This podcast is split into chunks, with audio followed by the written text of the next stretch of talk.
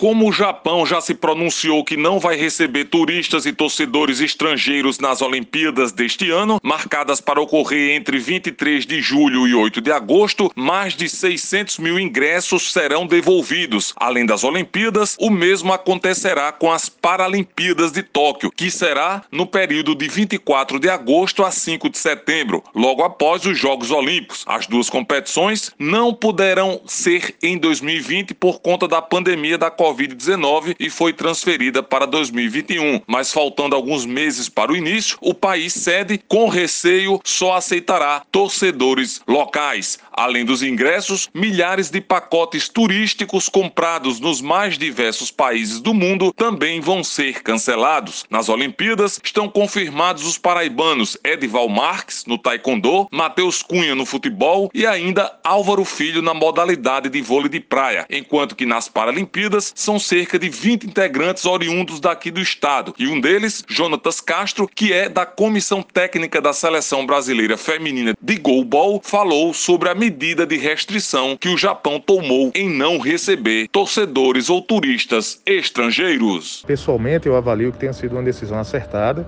tendo em vista o momento grave de pandemia que a gente vive e ainda as implicações que a gente não sabe como vão decorrer daqui para o período de Olimpíadas e Paralimpíadas. Aqui o Comitê Paralímpico Brasileiro avalia com muita naturalidade isso também, porque, na verdade, a grande preocupação é pela realização dos Jogos, pela participação do Brasil e a realização nos Jogos Paralímpicos.